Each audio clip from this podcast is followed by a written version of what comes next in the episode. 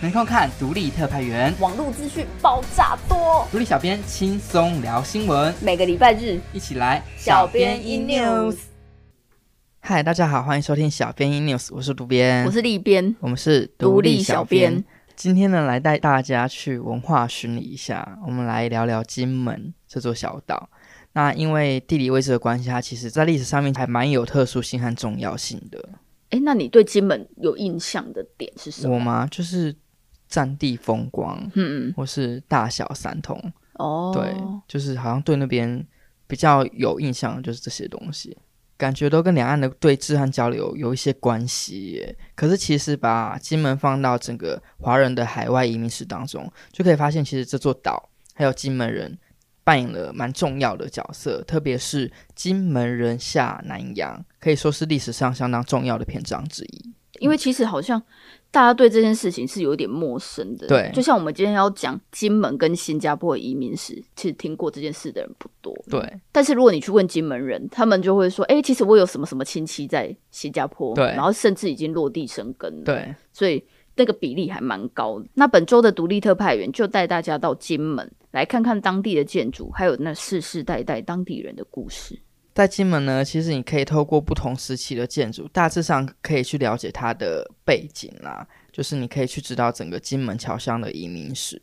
在一八六零年北京条约解除出洋禁令之后呢，金门就发生了第一波的移民潮。那为什么要移民？就是因为其实当时金门的土地蛮贫瘠的，然后居民又很穷，而且根据文献记载，其实还有闹过饥荒。所以当地的人才会想说，我要出洋去寻找机会，在外面可以有更好的生活。所以他们才冒了这么大的风险。那风险有多大呢？嗯就是十去有六死，三在一回头。反正就是这条路还蛮心酸的对，。很不容易对。啊，那根据研究呢，金门人出洋就是以新加坡的人数最多，就是我们刚刚提到的，最多的时候多达有五万余人。那其实这跟当时整个开放政策是有关系的，因为在十九世纪的时候呢，莱佛士爵士就将新加坡定为自由贸易港。那其实只要透过比较简单的程序，每个人都可以踏上新加坡去生活，寻找机会。而且那时候还有各国的列强都在南洋殖民，新加坡那时候也算是被殖民的国家之一。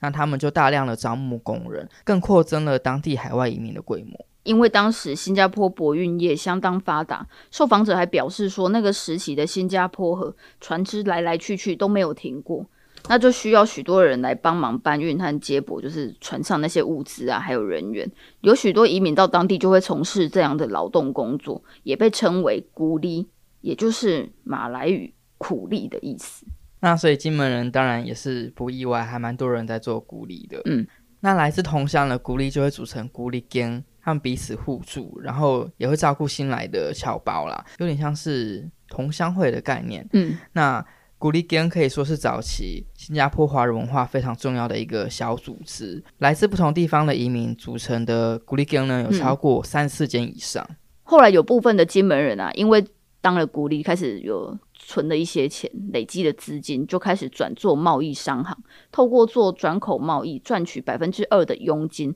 他们称这个商行叫做酒吧行。那一八六零到一九六零。这整整一百年，多数富有的金门人都是靠这个方式来致富的，因为可能靠做孤立，你要致富真的蛮难的。嗯，但是呢，其实对这些移民来说呢，出洋当初是为了谋谋生生嘛，对他们心里其实还是希望可以落叶归根的。而我就像落叶归根，坠在你心间。好了，你是要趁机出道是不是？没有没有没有 没有，只是想说，就是谈到落叶归根，跟大家讲一下这首歌可以听哦，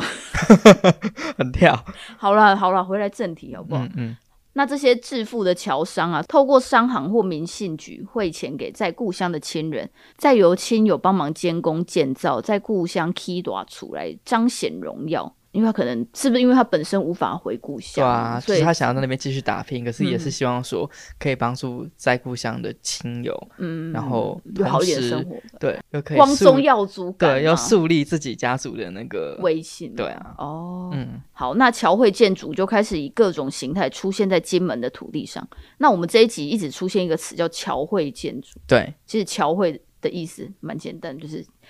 侨胞汇钱回故乡。对，呃所建建造造的的建建筑筑就叫侨会建筑对。那每个世代的侨会建筑其实都各有特色，所以刚才会跟大家讲说，有机会到金门玩的话，透过这些建筑，你就可以猜得到它的时代跟背景了啦。那原本呢，金门是充满了闽式的传统建筑，后来也因为侨胞的关系，加入了很多新的面貌，形成金门在地化才有的西式建筑。像是金门的水头聚落，就有堪称金门最经典的建筑群，有别于红砖合院的沉稳。这类建筑就有大量的异国元素装点。知名的黄天路洋楼就用色彩鲜艳的花砖取代了东方元素，在当时花砖是有社会地位的人才买得起的材对料啊，。因为他们都说是舶来品。嗯，但是这样还不够抢眼啊！这个房子的护笼呢，还多盖了西洋风格的洋楼，那就让闽南建筑和西洋建筑的融合，形成一个很特殊的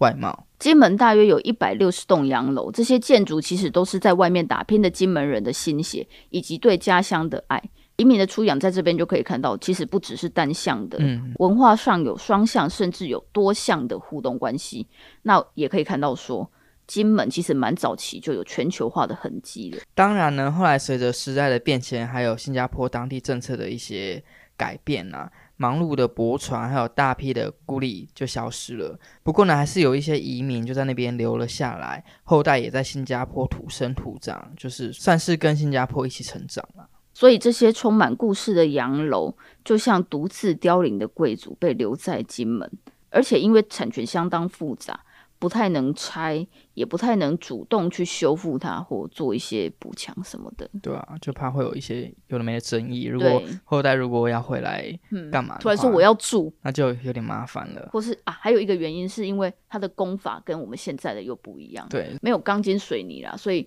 好像很容易牵一发就整个动回全身。对，然后就回不嗯去了。但是呢，其实金门县政府和金门国家公园都觉得啊，可是这些洋楼就摆在那边实在是太可惜了，而且嗯又会烂掉。嗯，所以他们就很努力的在解决这些洋楼的产权问题，希望可以让他们重新活化。像是荒废三十年的瑞友学校呢，他们从二零零九年就开始修复。那在修复之后呢，有一些空间就拿来当文学馆，来展览金门在地的文学家的作品。文化部文资局也有和金门县政府合作洋楼的修复与活化，希望能够保存这些珍贵的文化资产。嗯，现在因为武汉肺炎的关系，其实我们还不能出国嘛，所以大家有空的话，感觉就可以到金门走走，来看看这些洋楼，了解它的故事。诶可是现在去金门会不会很冷？有可能会，所以就穿厚一点了。好啦，但是如果你还是很怕冷，或是没有预算到金门，就到 YouTube 收看这一集的节目吧。喜欢的话，再帮我们分享出去，给更多人知道。对，而且我们这一集是一砸整重集本的哦没有纪，对对对，是一整集的纪录片，所以呢，喜欢的话记得要去看。那也要记得订阅我们的频道，我是主编，我是立边，独立小编与您下周再见。见。